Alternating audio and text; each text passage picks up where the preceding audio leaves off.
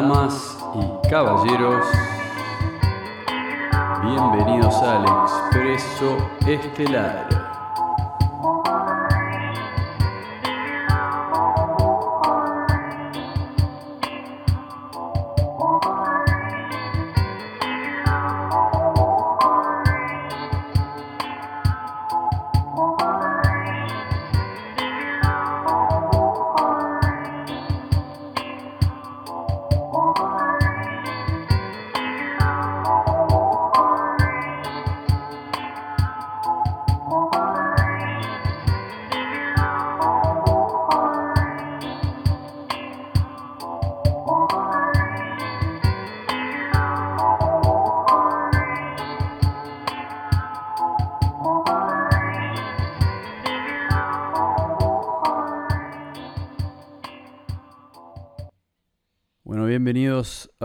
Capítulo, un nuevo episodio del Expreso Estelar.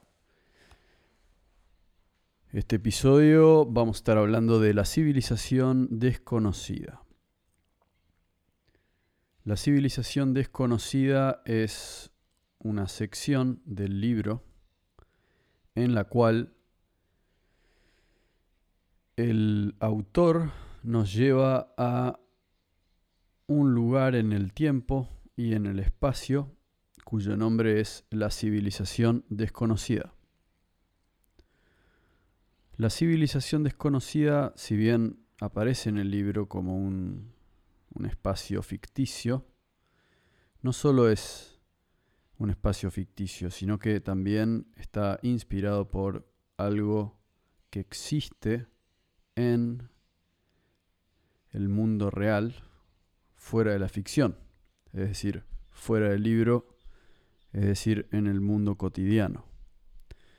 Por ende, este capítulo está hecho para introducirlos a este tema que es la civilización desconocida, un tema que recurrente en el Expreso Estelar y que va a ser cada vez más recurrente adentro del podcast como adentro del libro. Ahora lo más importante es como digo, entender que este tema no lo inventé yo, digamos, no lo estoy inventando en este momento, sino que es un tema que se viene investigando hace tiempo y que existe principalmente por una gran cantidad de pruebas y barra o evidencia y barra o incógnitas, bueno, en ese caso sería o incógnitas, que, que no han sido resueltas, es decir, preguntas que no han sido respondidas por arqueólogos, científicos, historiadores. Entonces, vamos de a poquito. Lo importante es entender que la historia que nos han contado tiene un propósito y tiene un objetivo. En la mayoría de los casos tiene algo que es un poco de ego y la idea de toda la historia, es decir, los colegios y los sistemas educativos tienen un propósito. No es que lo hacen por amor a la educación o lo hacen como un propósito divino o un propósito superior. Generalmente el propósito es, digamos, los colegios tienen un interés en lo que enseñan. Eh, es decir, las universidades. Siempre hay un interés. Y el interés en la mayoría de los casos siempre no es, no es tanto la búsqueda de la verdad. Y si uno piensa que el objetivo siempre es la búsqueda de la verdad, entonces, por ende, podríamos decir que la educación no es realmente educación si su objetivo no es la búsqueda de la verdad. Bueno, en este caso, en la mayoría de los casos, no es la búsqueda de la verdad, sino que es la búsqueda de... La búsqueda por...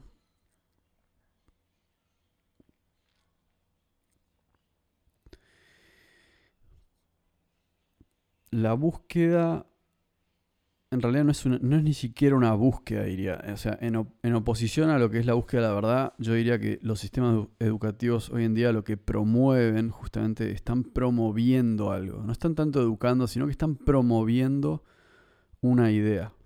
En realidad educar es, es más algo como guiar. Pero hoy en día no es... yo no diría que las instituciones educativas son una guía, son, son lo contrario, son más bien una, una guía, pero si, si es una guía, es una guía para no, no buscar la verdad, sino para no explorar nada, es decir, para quedarte tranquilo y que no hagas muchas preguntas. Esa es un poco la idea de la educación de hoy en día. Es decir, nosotros tenemos todas las respuestas y no queremos que hagan muchas preguntas. Así que estas son nuestras respuestas, a pesar de que en realidad son respuestas inventadas en la gran mayoría de los casos. Son respuestas que son teorías, son hipótesis, pero obviamente no te van a decir eso. Entonces, eso es, ese pequeño fragmento que acabo de decir es muy importante para entender a dónde estamos parados hoy en el mundo de la ciencia. Hay, hay metáforas que son del estilo el mundo es como un manicomio, pero los locos están todos afuera. Bueno, ese es un ejemplo más o menos de lo que estoy hablando. Es decir, si todos nos ponemos de acuerdo y decimos que la Tierra es chata, por ejemplo, entonces, y viene alguien y dice, no, bueno, esto, son, esto es lo que demuestra que no es chata. ¿Quiénes son los locos? Nosotros vamos a decir, él es, él es el loco porque va en contra de lo que nosotros decimos que es verdad. Y una vez que ya tenés millones y millones de personas que están de acuerdo con eso que, que, se pusieron de acuerdo en decir, es muy difícil romper con eso.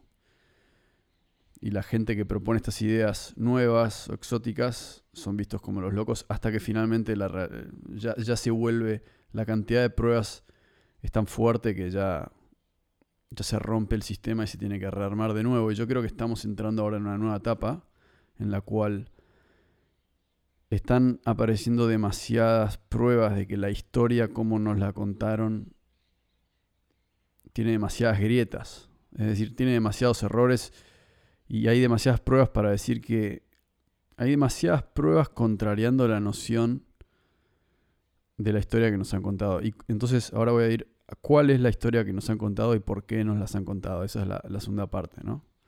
Así que primera parte, básicamente, ¿dónde estamos parados? estamos parados en un mundo en el cual estamos en un punto de inflexión. La historia que nos han contado no cierra. Ahora, ¿cuál es esa historia?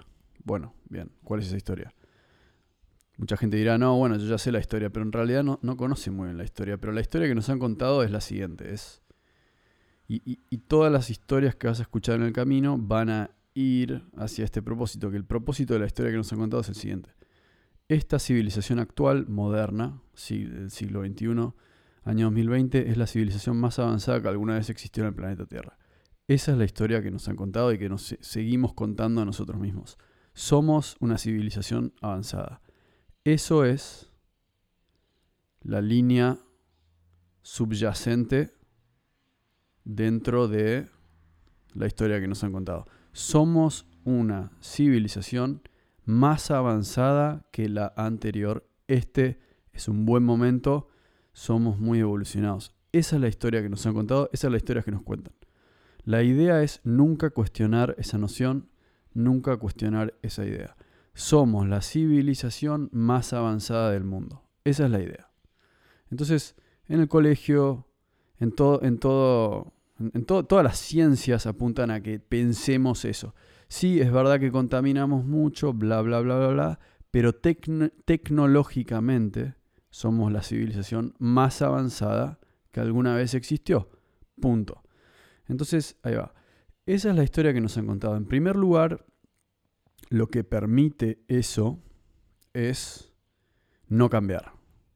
Si vos pensás que sos el mejor futbolista del mundo, no vas a querer ir a entrenar, ¿no? Porque crees que sos el mejor.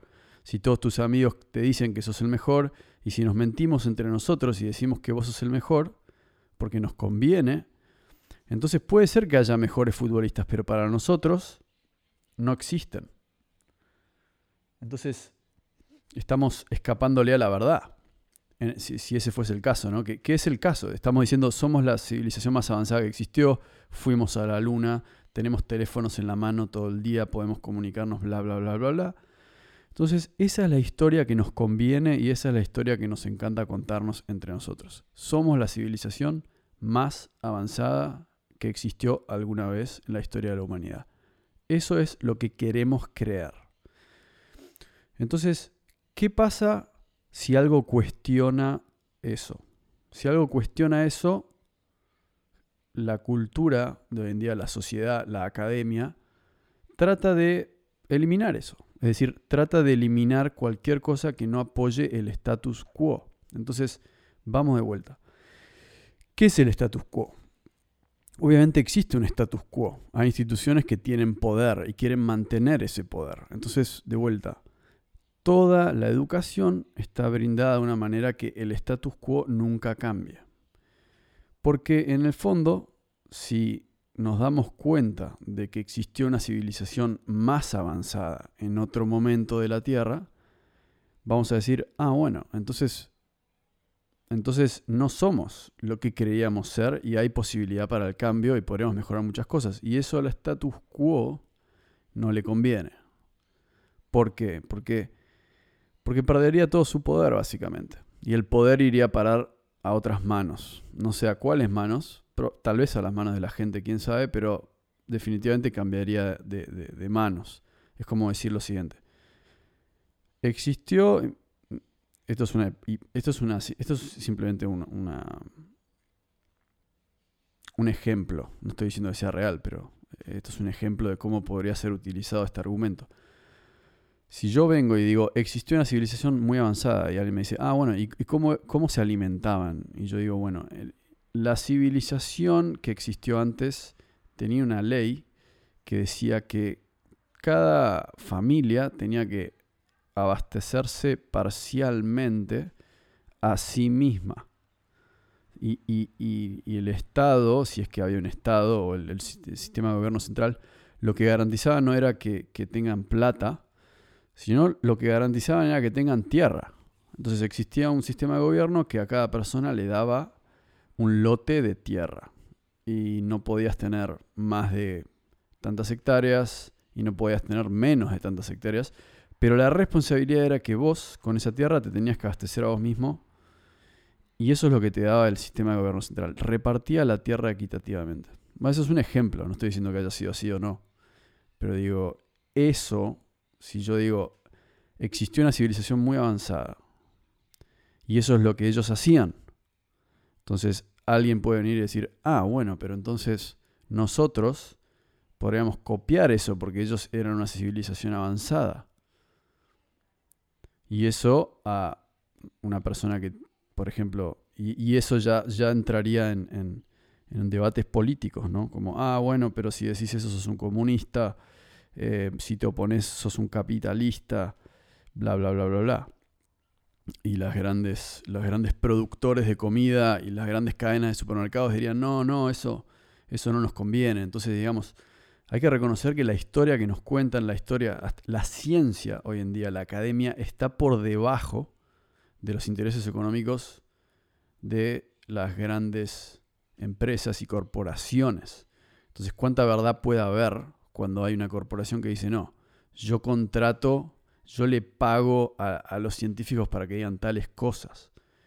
Entonces, hay que entender que las cosas cambian muy lento y, hay evidencia que sale, pero hay mucha, mucha academia, mucha burocracia, muchas instituciones que están en contra y tratan de, que están en contra de los nuevos descubrimientos, están en contra del cambio, están en contra se descubren muchas cosas muy, muy, realmente que, nos romperían la cabeza en términos de, abrir nuestra mente, pero, pero hay un lobby muy fuerte en contra de eso. Hay un lobby muy fuerte Y pasan todos, pasan todas las, todos los rubros. Por ejemplo, otro ejemplo es, ¿qué pasa si yo voy caminando por la calle, me como una planta y tengo una experiencia mística y se me cura el dolor que tenía en el hombro?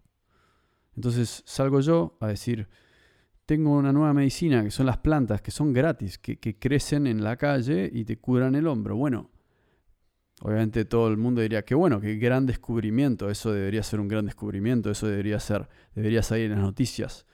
Pero hay un lobby que diría no, no, no, no, no. Eso, eso, eso. Primero vamos a ir nosotros, vamos a cortar todas esas plantas, nos las vamos a llevar a un laboratorio, vamos a ver que esto está bien, que esto está mal, bla, bla, bla, y después las vamos a vender y nosotros vamos a hacer plata y después ya está. Y la medicina esa pasó de ser gratis, ahora es parte de las farmacéuticas. Bueno, así funciona. Entonces hay un lobby y pasa lo mismo con, muchas medicinas naturales y demás, que, que, en fin, hay un lobby muy fuerte de corporaciones, de gente que está en contra de, de, las cosas nuevas y quiere manipular eso porque no se quiere quedar afuera de hacer algún tipo de negocio con eso. Pero bueno, eso es una conversación para tener otros momentos. Ahora vamos a seguir con el tema de la historia que nos han contado. Y la historia que nos han contado, como ya dije, es una historia que tiene un propósito y ese propósito es, vos tenés que pensar que la civilización actual es avanzada. Y es lo mejor que ha existido. Y de esa manera vos no vas a cuestionar a nadie. No vas a cuestionar a tu profesor, no vas a cuestionar a tus políticos líderes, no vas a cuestionar a Mark Zuckerberg diciendo, esto es un gran invento, esto es un gran invento. No vas a cuestionar a nadie, vas a ser un peón, vas a ser una ovejita feliz en tu departamento, encerrada en un cubículo, trabajando de 9 a 5 y siendo un peón más en la batalla. Nunca cuestionando nada. Y cuando te cuestiones las cosas vas a decir, te van a decir, no, eso es mentira, que bla, bla, bla. Pero en fin, la cuestión es esa. La historia que nos han contado tiene un propósito. En la mayoría de los casos ese propósito siempre fue no hacerte pensar demasiado y mantenerte un poco ignorante. Por ejemplo, te han dicho, Colón descubrió América. Ahora vos te tenés que pensar. o sea, hoy en día, si vos realmente crees en eso, si vos pensás que o sea, obviamente Colón no descubrió, es imposible que haya descubierto América si habían indígenas viviendo en América. Eso ya, ya de por sí es lo más estúpido que una persona puede llegar a decir. Colón descubrió América. ¿Para, para quién? ¿No? Ok, vamos de vuelta. Colón descubrió América para los europeos. Bueno, bien, eso es otro argumento. Entonces vos puedes festejar eso cuando cuando festejes el día que Colón descubrió América, bla, bla, bla, pero es Colón descubrió América para los europeos. Bueno, el tema es que, ¿cómo explicas entonces los yacimientos arqueológicos en Nueva Escocia, digamos en, el norte, noreste de Canadá, con runas vikingas y demás? Bueno, entonces ahí vamos de vuelta. Bueno, no, no, lo que queremos decir es que Colón descubrió América para los españoles. Bueno, entonces es cada vez menor, digamos, pero cuando te presentan la información siempre quieren, quieren tratar de abarcarlo todo.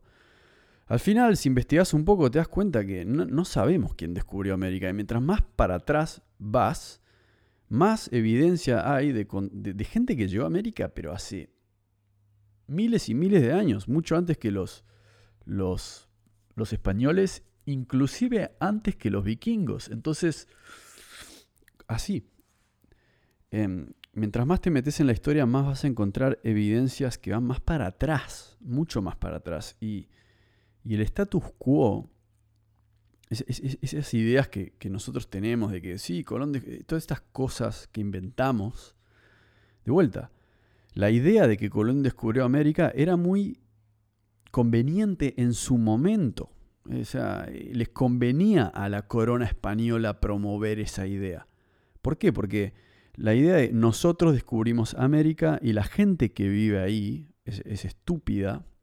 Entonces, eso, eso te da. E, entonces, el Papa puede venir y decir, ok, como la gente que vive ahí es estúpida y lo único que hace es venerar al diablo y lo que sea, entonces ustedes legalmente pueden ir y apropiarse del continente. Bueno, entonces ahí va, o sea, la idea de que Colón descubrió América es simplemente una, es, un pequeño, es como un hack moral, es un autoengaño moral que nos permite ir y tomar posesión de todo el continente y hacer lo que queremos con todo el continente, a pesar de que hay gente viviendo ahí.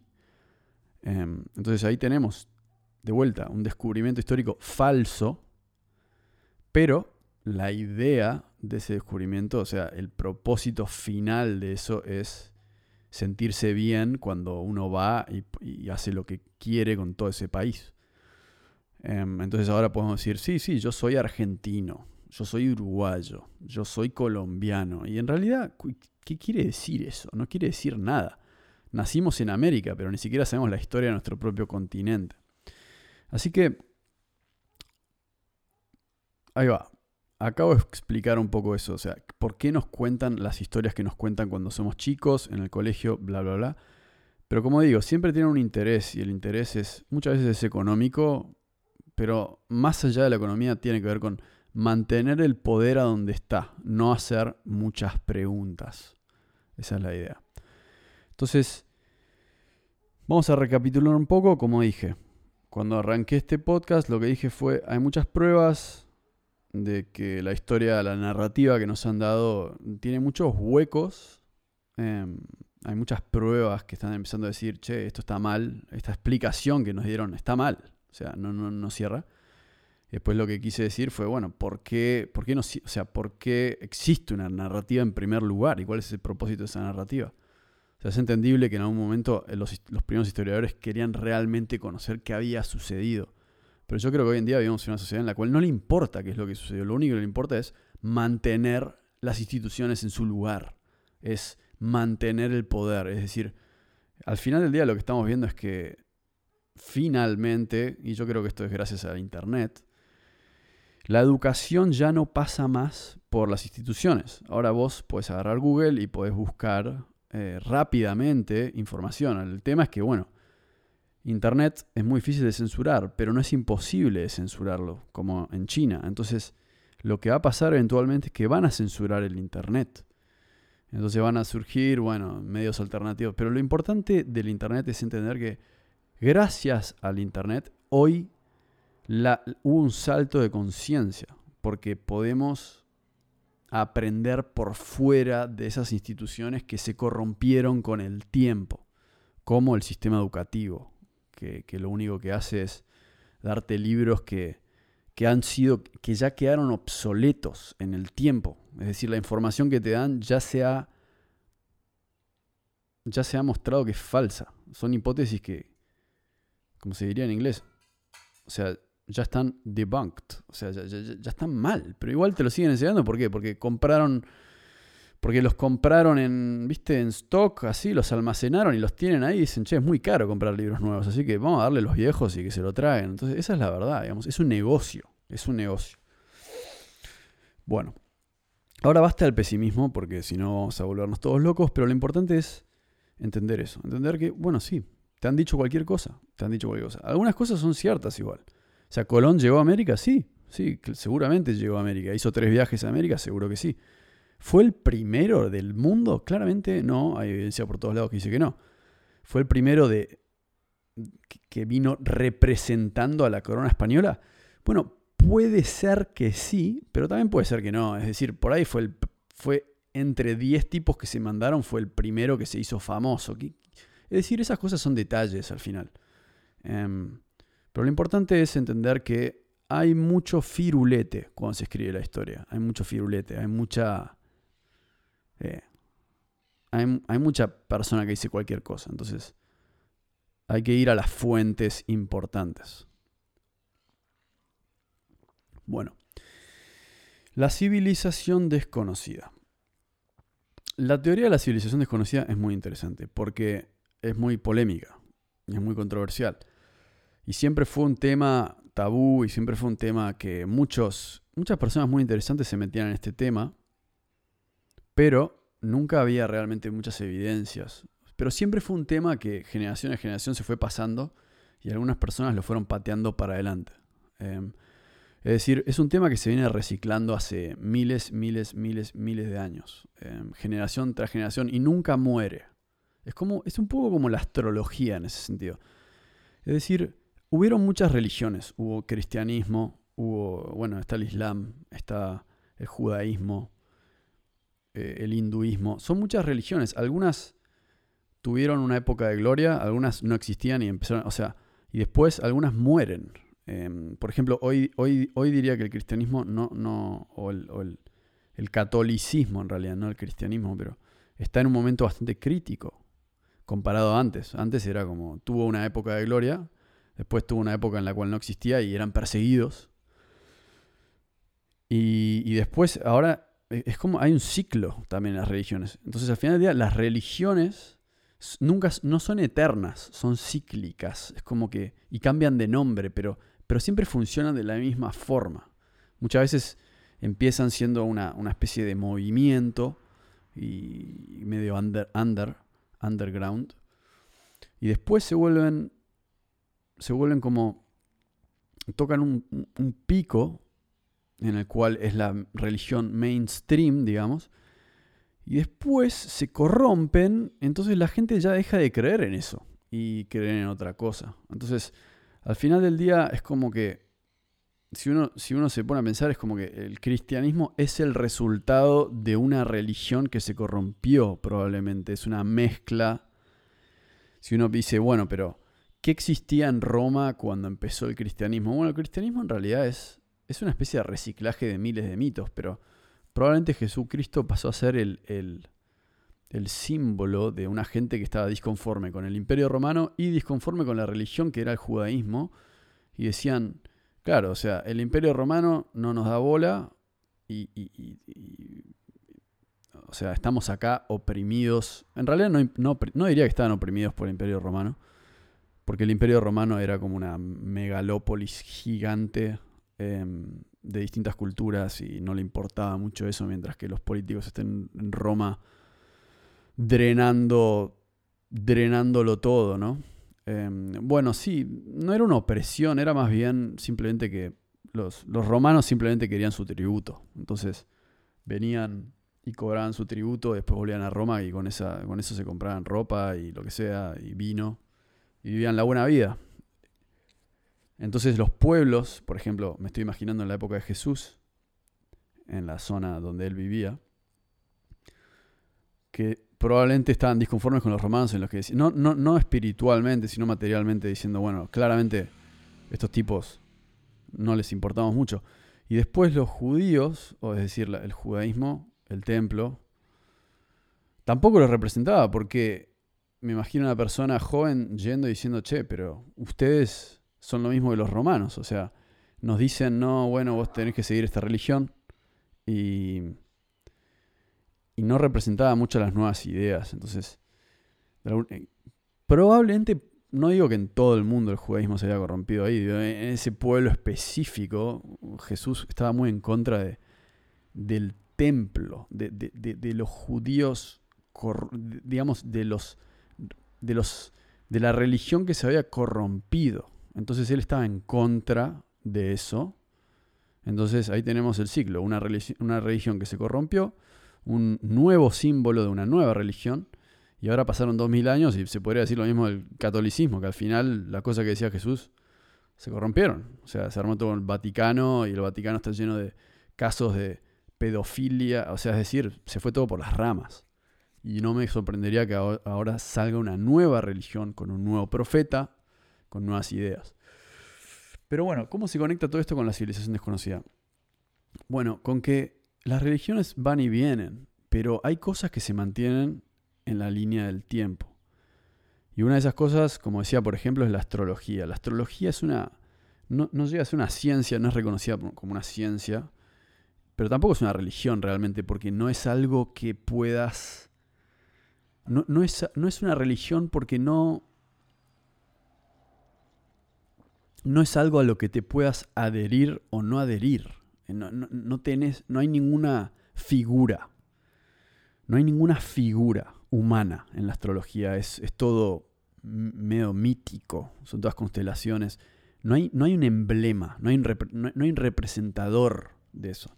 Son solo signos en el cielo. Entonces, la astrología no es una religión, pero es algo que es como una historia que se pasan de generación en generación y ha durado mucho más que muchas religiones en conjunto. Es decir, las religiones se mueren, pero esta, esta idea de la astrología, que es una idea al final, sigue, sigue pasando de generación en generación. Entonces es súper antiguo. Del mismo modo, de la mano con la astrología ha venido esta historia, esta historia, esta leyenda de una... y esto es una leyenda, es una leyenda que se puede encontrar también en, en muchas religiones.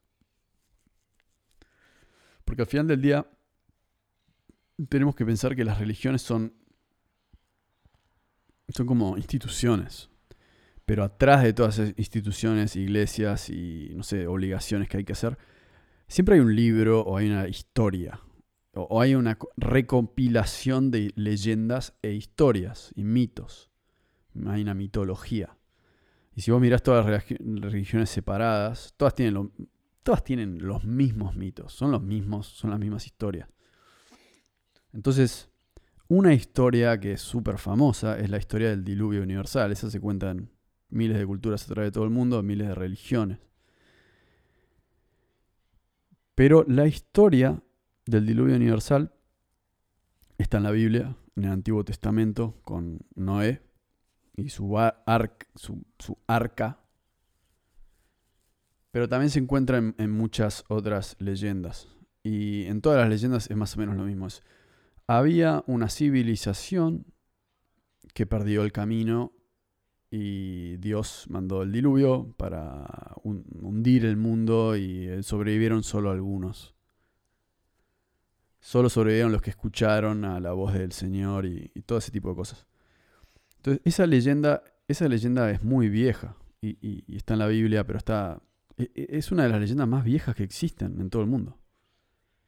Y, la civilización desconocida, o sea, la, teoría, en realidad es una teoría, pues es una teoría. Es la teoría de la civilización desconocida viene de, de esa leyenda, está ligada a esa leyenda. Entonces, así como esa leyenda está en la Biblia, también está en una leyenda que se hizo muy famosa,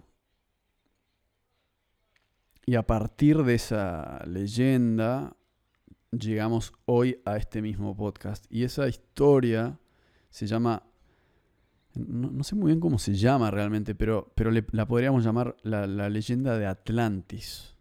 Y la cuenta Platón en un libro suyo. Y la única razón por la cual se hace famosa es porque el que la cuenta es justamente Platón. Entonces lo que tenemos es esto. Platón, o sea, hay que analizar lo que pasó en, Grecia antigua. Lo, lo, que tiene Grecia es lo siguiente. Por una razón, nosotros nos gusta creer que la civilización occidental viene de Grecia. Que no es del todo erróneo, pero en realidad lo que tiene Grecia es que está justo... Es decir, eh, Grecia es como una de las primeras civilizaciones ahí que, o sea, nosotros podemos rastrear la civilización occidental a Grecia, pero también puedes rastrear Grecia a, Egipto y a, es decir, a, Babilonia. Es decir, hay, toda una conexión ahí que nos lleva, no, nos lleva al final al, Oriente Próximo, ¿no? A, toda la zona de Asiria y, al final terminamos en, Sumeria, pero, pero lo importante es que la cultura griega para la civilización occidental es como, es un poco como una de las piedras fundacionales. Y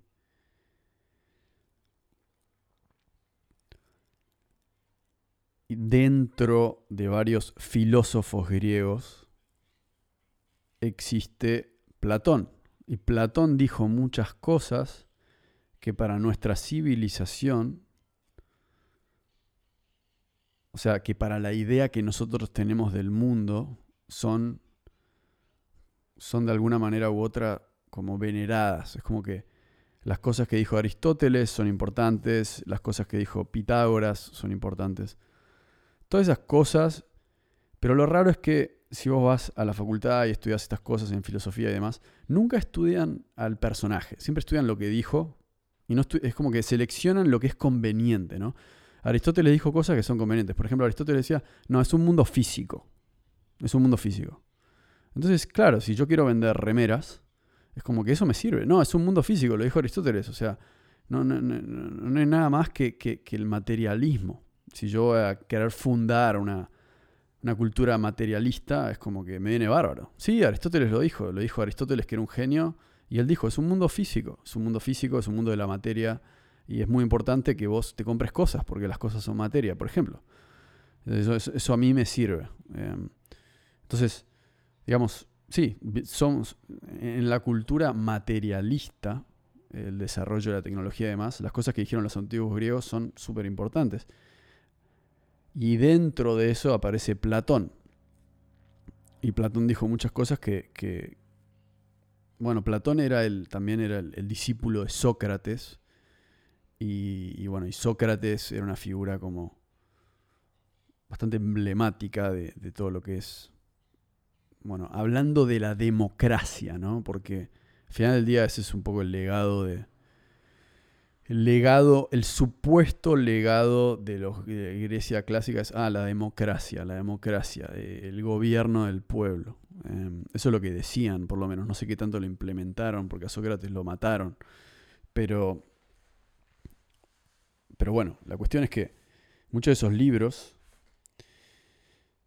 mucho de lo que decían los griegos en el Renacimiento se, trajo a la luz y, y es como que claramente fue una de las bases para promover lo que en la lo que fue el fin probablemente el feudalismo eh, que fue el renacimiento no como y lo que llevó a la revolución industrial fue todas estas, fue como, ah, los antiguos griegos, o los griegos de esa época por lo menos, tenían una concepción del mundo que a nosotros nos sirve. Y ahí fue cuando Copérnico, Galileo empezaron a demostrar que la Tierra gira alrededor del Sol, bla, bla, bla, bla, bla. Y ahí, digamos, y, y eso fue lo que nos llevó hasta ahora. Entonces, en la civilización actual, que se podría llamar la sociedad del consumo, la filosofía griega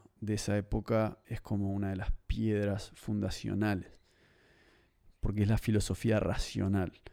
Pero lo gracioso es que cuando te enseñan eso, no te enseñan algo que iba de la mano con, con los griegos, que era que ellos no eran tan racionales, sí tenían esa parte racional, que es lo que te enseñan tanto en el colegio y demás, pero lo que no te enseñan es la vida de Pitágoras, la vida de Platón, en las cosas que ellos creían, en las cosas que creía Sócrates, por ejemplo. Sócrates, por ejemplo, creía que había un hada. Ellos creían en, los espíritus y, que, que, este hada a él le daba información. Em, eso es un ejemplo, digo, pero es como que cuando estás en el colegio, no te, eso no te lo van a decir porque eso es como, eso no me sirve. ¿Ves? A mí no me sirve que vos pienses eso. A mí me sirve que vos creas que, que un cuadrado tiene cuatro lados y un triángulo, pero, pero no te enseñan todo lo, que vino. No te enseñan por qué ellos creían en esas cosas, por qué le daban bola a los números, por qué le daban bola a, los símbolos, por qué le daban bola a las formas. No porque sí, sino porque había todo un trasfondo espiritual. De todos modos, no me voy a ahondar tanto en eso. El punto de eso es que así como te enseñaron las cosas filosóficas racionales de Platón o el método socrático y lo que sea, hay una historia de Platón que, que es polémica, que es la leyenda de Atlantis. Entonces, en uno de sus libros, en uno de sus diálogos, que se llama Timeas, algo así, no me acuerdo cómo era,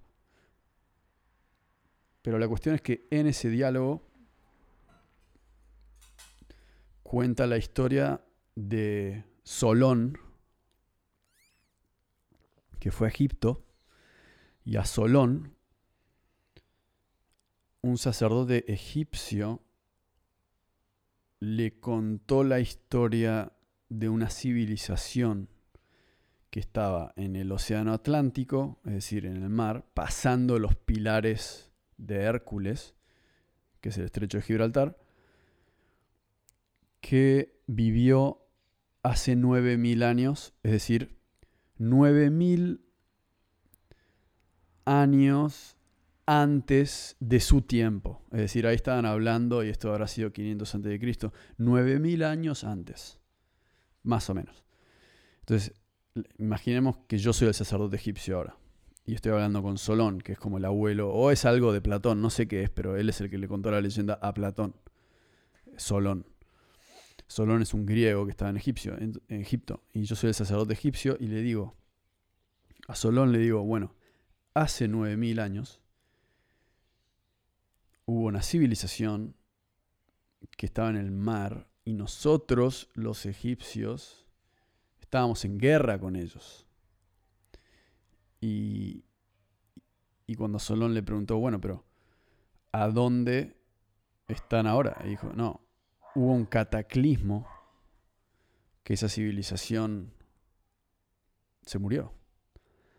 Y esa civilización era muy avanzada y le, da una le, dio toda una descripción de cómo era realmente y, se la describió. Y le dijo, y, ahí viene esta leyenda, ¿no? De esa civilización era muy avanzada, pero en el camino perdieron el rumbo, se corrompieron y, y los dioses decidieron erradicarla de la humanidad, de la, de la, de la faz de la tierra mediante grandes cataclismos.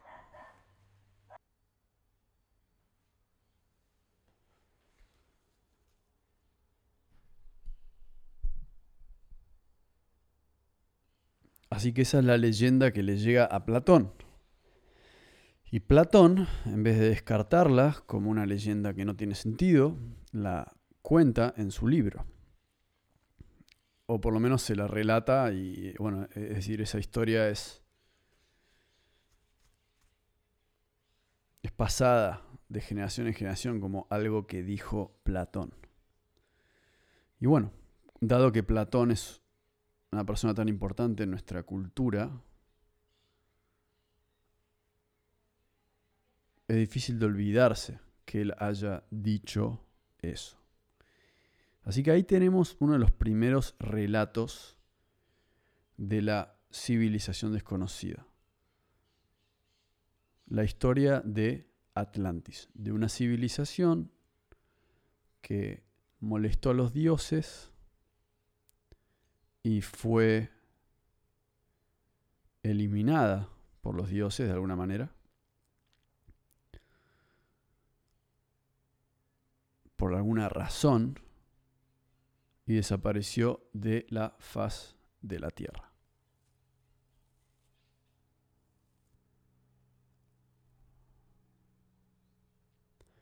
Entonces, vamos a recapitular ahora. Lo que tenemos es, como empezamos este programa, lo primero que, dije fue, vivimos en un mundo en el cual hay cosas que no cierran. Segundo, hay cosas que no cierran también porque en la historia que te enseñan hay una narrativa, hay intereses, y hay gente que diría, mira, no sé, eso de Atlantis, no hay evidencia, punto, no hay evidencia. Pero bueno, hay, hay, hay cosas que nos llaman la atención. Por ejemplo, la historia de Atlantis, la historia del arca de Noé, etc. Bueno, uno puede decir, mira, eso son historias. ¿Ok? Esas son historias, son leyendas y, no, no, tenés ningún argumento científico para, para realmente, para, para proponer que alguna vez existió una civilización avanzada. Entonces, Ahora voy a ir a la evidencia y, voy a tratar de no hacerlo tan largo, este programa, así que voy a tratar de sintetizarlo un poco con esta cuestión, pero ahora voy a ir a lo concreto y voy a, voy a dejar en su mente una idea, una pequeña idea sobre esta civilización desconocida. que es solo el principio, porque hay mucho más atrás de esto. Pero, ¿cuál es la evidencia más fuerte de que esto puede haber sucedido? Bueno, para llegar a eso, hay que ver a dónde estamos parados hoy.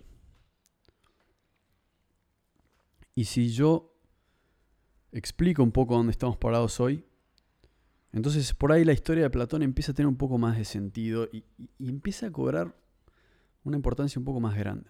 Es decir, hay algo que hace que la historia de Platón, por más fantástica que parezca, tenga un poco de sentido. Y esto es lo que hace que tenga sentido.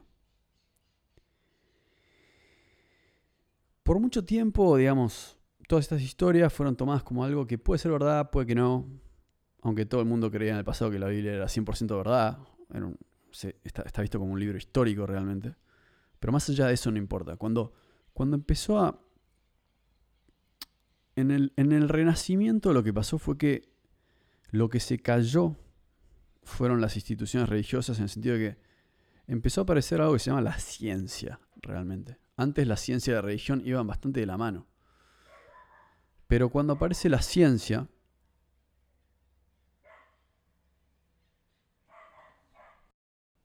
como algo que se opone a la religión, o cuando dejan de ir de la mano, algo, yo creo que aparece algo nuevo, que es una nueva religión, que es la ciencia realmente.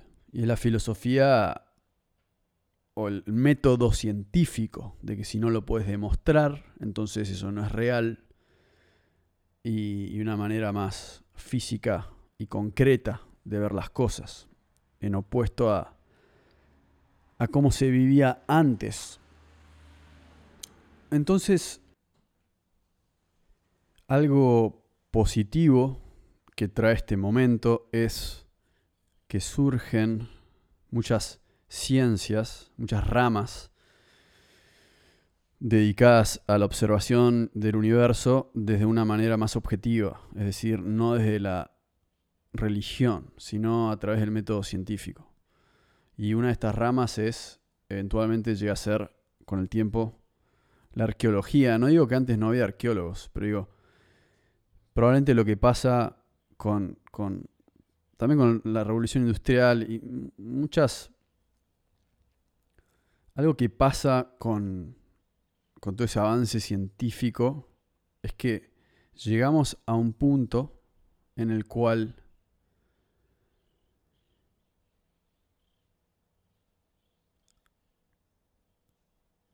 se han desarrollado tecnologías que permiten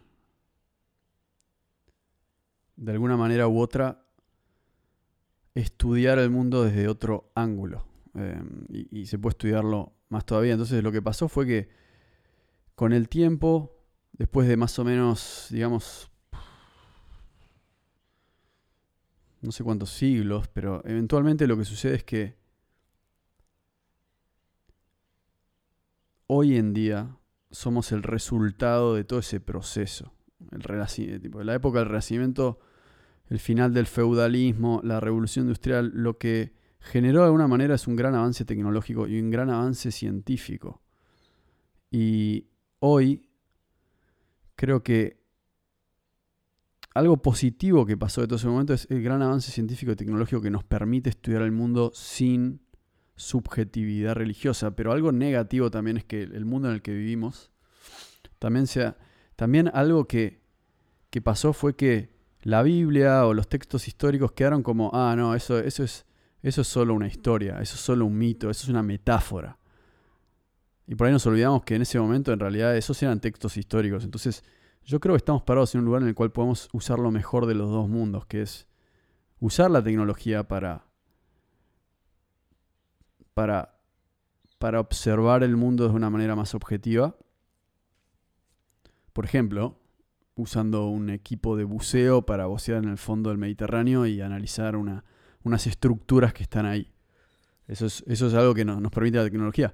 Pero también usar la, los relatos históricos que, vienen de, por ejemplo, unos archivos romanos y nos permite, y, tampoco hace falta decir, no, ellos eran muy, eh, ellos no sabían nada, porque, porque son de hace 2000 años, digamos, eso también es un error, ellos sabían bastantes cosas.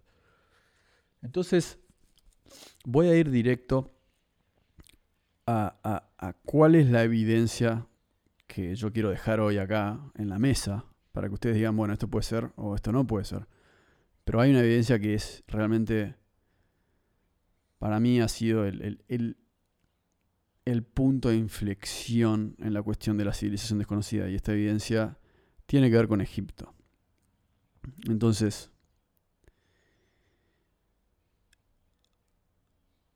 hay algo que, es realmente muy difícil de discutir y es lo siguiente. en Egipto, en el Esfinge de Egipto, se hizo un estudio hace poco de, de, la erosión que tiene la Esfinge, que obviamente estuvo mucho tiempo abajo de la arena, ¿no?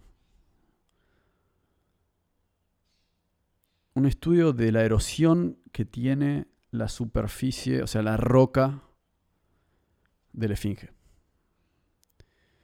Y hay un arqueólogo y un escritor que se llama John Anthony West, que también es un egiptólogo, en el sentido de que vive gran parte del año en Egipto y organiza excursiones por Egipto. Ya se murió, lamentablemente, pero, pero ha sido un pionero ¿no? en, en Antiguo Egipto y él siempre creyó que la civilización, que, la historia de Egipto está, está contada mal, que, que, hay, muchos, hay muchos huecos en la historia y que los egiptólogos tienen muchos discursos, muchas teorías, que, que o sea, que, la academia, digamos, tiene muchas teorías que son, en gran parte, o sea, son O sea, al final del día ellos están, ellos están tratando de promover el turismo, ¿no? Entonces, si vos vas y ves una pirámide gigante que está ahí hace miles y miles de años, obviamente ellos no te van a decir, y no sabemos quién la construyó.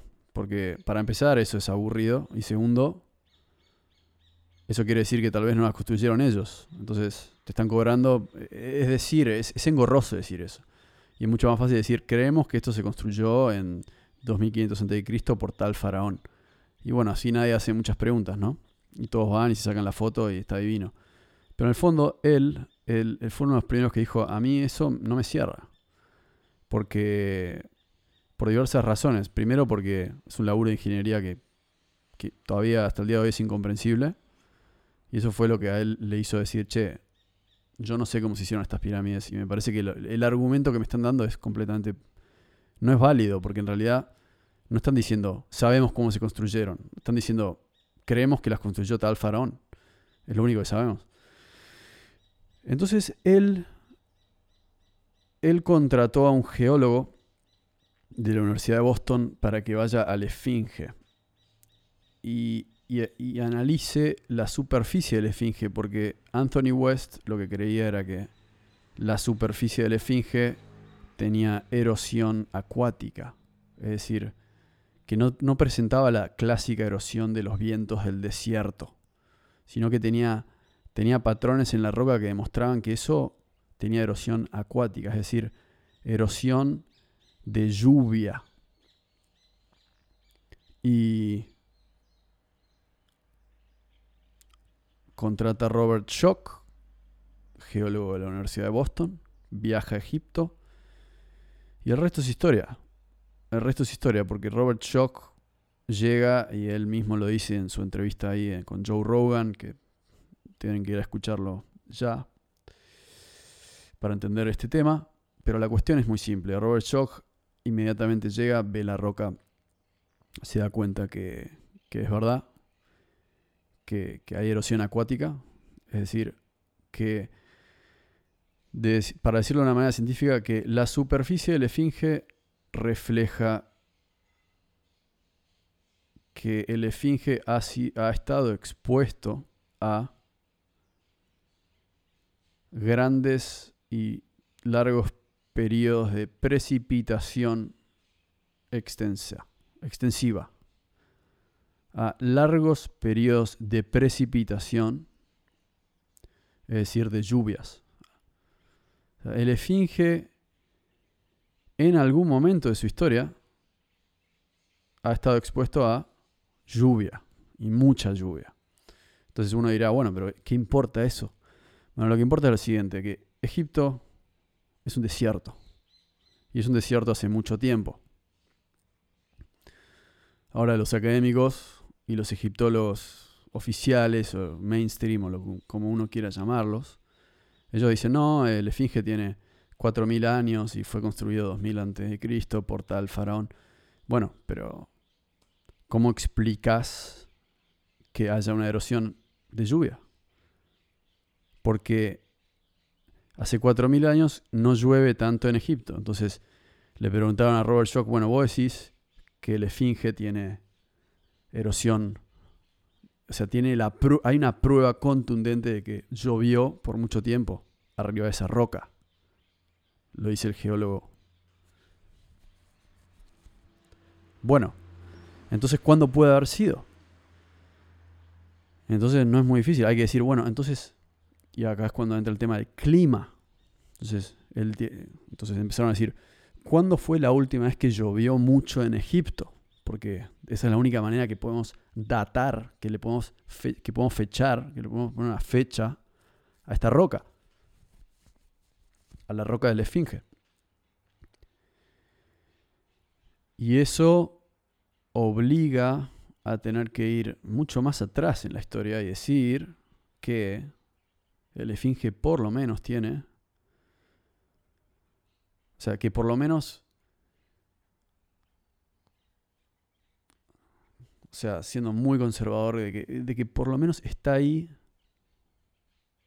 desde más o menos al principio dijeron 7000 antes de Cristo, pero con el tiempo fueron empujando la fecha más para atrás. Porque se dieron cuenta que el único momento en el que llovió tanto ahí, el único momento que puede haber llovido tanto es en algún momento en el cual haya habido alguna especie de cambio climático drástico. Es decir, en algún momento en el cual se terminó la glaciación por alguna en, que se calentó el planeta, se terminó la glaciación y, y hubieron abundantes lluvias. Y eso fueron encontrando que con el tiempo tuvieron que ir a 11.000 y pico antes de Cristo. Y esa es la fecha del Esfinge. Ahora, ¿existía Egipto, la civilización egipcia que nosotros conocemos? ¿Existía en ese momento? No, obviamente no. la que o sea, la civilización de 2000 a.C., esa es otra. Entonces, esa es la primera prueba, que, por lo menos en, mí, en, mis ojos, irrefutable de que tanto la esfinge como posiblemente y probablemente algunas de las pirámides más grandes no son un símbolo de, la civilización actual que vive ahí, sino que son el símbolo de una civilización anterior que en algún momento, por alguna razón, enfrentó un tremendo cambio climático y desapareció de la faz de la Tierra. Muchas gracias por escuchar. Esto fue la civilización desconocida mediante el Expreso Estelar. Nos vemos la próxima. Espero que disfruten de este lindo fin de semana.